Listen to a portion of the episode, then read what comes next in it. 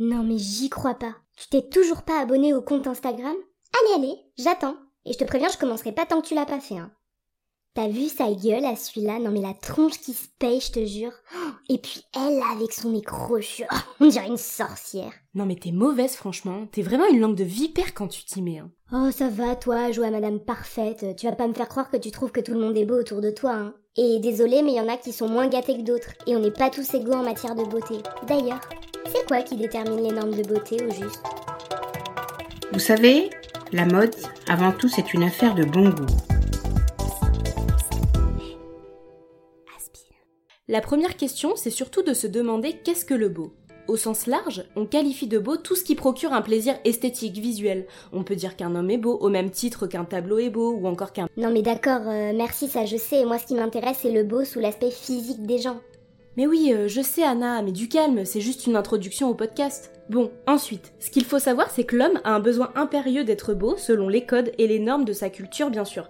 Mais quel que soit l'endroit du monde, il existe un idéal physique ou des critères de beauté bien particuliers. Les jeunes sont de plus en plus tôt conditionnés à ce besoin d'être beau. Ah ouais, ça et tous les complexes qui vont avec d'ailleurs.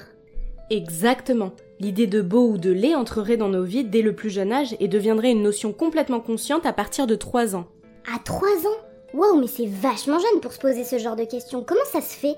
Eh bien, selon Myriam Miami une pédopsychologue de Montpellier, chez les enfants, le beau est rapidement associé au bien et au plaisir, et le lait au rejet et à la méchanceté. Les expressions c'est beau ou c'est pas beau sont souvent utilisées pour féliciter ou réprimander un enfant. Il est beau ton dessin. C'est pas beau de dire des gros mots. En français, le mot beau est utilisé de mille et une manières différentes, quel que soit le contexte, pour qualifier quelque chose de positif. Par exemple, j'ai touché une belle somme d'argent, là où les anglo-saxons ont des mots bien différenciants pour cette expression. Bon, ok, c'est bien mignon ces histoires d'expression, mais est-ce que tu penses que ça joue réellement sur notre rapport à la beauté? Alors, j'ai pas dit que c'est qu'une question d'expression française qui change notre rapport à notre physique. Il y a évidemment plein d'autres raisons dont on parlera après.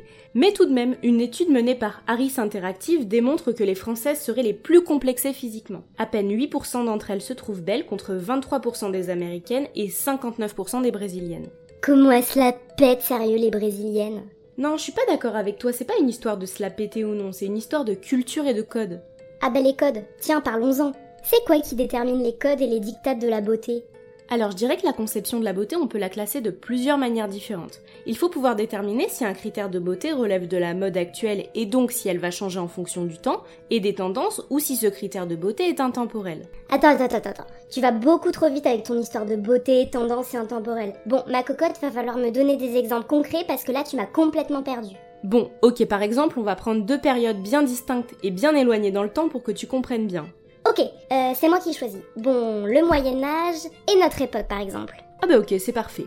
Au Moyen Âge, avoir un petit ventre était considéré comme beau parce que manger en grande quantité était un luxe réservé à l'élite. Aussi, être très blanc de peau signifiait que tu n'étais pas un paysan qui avait besoin de travailler la terre pour vivre. Aujourd'hui, le grand luxe de notre époque, c'est d'avoir les moyens de pouvoir prendre le temps de faire du sport, de prendre soin de son corps et de manger sainement. Ainsi, le corps qu'on va qualifier de corps à la mode est plus mince et plus tonique. Également, aujourd'hui, on part au soleil si on en a les moyens, et la peau bronzée est par conséquent très à la mode. Et puis tu sais, chaque époque a aussi ses icônes n'influence donc pas de la même manière.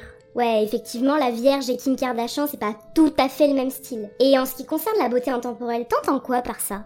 La beauté intemporelle fait référence à la jeunesse, la fraîcheur, la candeur, la naïveté. Enfin bref, euh, tous les attributs qui font référence à la jeunesse, quoi. D'ailleurs, c'est complètement paradoxal puisque la jeunesse, c'est une des rares choses qui n'est pas intemporelle et donc qui ne dure pas dans le temps et donc on ne peut pas contrôler. Oui, et puis c'est surtout complètement débile, ouais. Je suis d'accord avec toi sur le fond, après on associe depuis des milliers d'années la beauté à la jeunesse, alors que vieillir, non seulement c'est un processus inévitable, mais en plus ça n'engage en rien la beauté d'une personne. Soit la peau est moins tendue, moins lisse en vieillissant, mais une jolie jeune femme pourra très bien devenir une jolie dame qui pourra elle-même devenir une jolie vieille dame. Mais c'est une réalité, la mode est gouvernée par les nouvelles générations et ainsi la perfection est souvent représentée par de jeunes personnes quitte à retrouver des physiques même juvéniles sur les défilés ou dans les magazines de mode. Enfin, la beauté, elle peut être objective ou subjective. La beauté objective? Attends, moi j'ai toujours entendu dire que la beauté c'était subjectif. Soit les goûts appartiennent à chacun, mais plusieurs notions, notamment en philosophie, nous laissent penser que la beauté serait définie selon des critères bien précis. Les concours de beauté de type mini-miss aux États-Unis ou les élections de Miss véhiculent dans une certaine mesure des idéaux de beauté qui se basent sur certains critères bien fondés.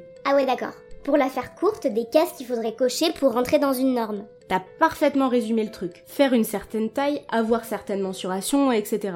D'autre part, c'est Léonard de Vinci qui, pour représenter l'homme de la Renaissance, a créé un schéma de corps idéal qui s'inscrit dans un cercle parfait. En vérité, aucun homme sur Terre n'est proportionné de cette façon, mais ce modèle donne un idéal à atteindre. Dans une autre mesure, c'est exactement la même chose pour Barbie. J'ai fait un podcast sur le sujet que je vous invite à aller écouter si ce n'est pas déjà fait, c'est-à-dire qu'elle a des proportions entre guillemets idéales et objectivement parfaites, mais qui en réalité sont inatteignables et nous poussent à se rapprocher de ce soi-disant physique idéal. En tout cas, définitivement, la beauté c'est quelque chose qui ne mettra jamais tout le monde d'accord, qui fera débat éternellement et qui peut même nous pousser à l'engueulade. Non mais je suis pas du tout d'accord avec toi, hein. la beauté c'est un sujet qui nous concerne tous. Ouais mais en attendant, quand tu vois les critiques que tu faisais au début du podcast sur les personnes que tu connaissais même pas... Euh, non mais t'es sérieuse, t'es encore là-dessus. Je critique pas, j'observe, euh, c'est tout. Après si toi tu veux rien comprendre, euh, c'est pas mon problème. Hein. Bah tu vois, qu'est-ce que je te disais? La beauté c'est un sujet qui mène à l'engueulade quoi qu'il arrive. Mais pas du tout, on s'engueule pas, on discute. Mais non, on discute pas, regarde tu t'énerves. Mais non, je suis pas énervée.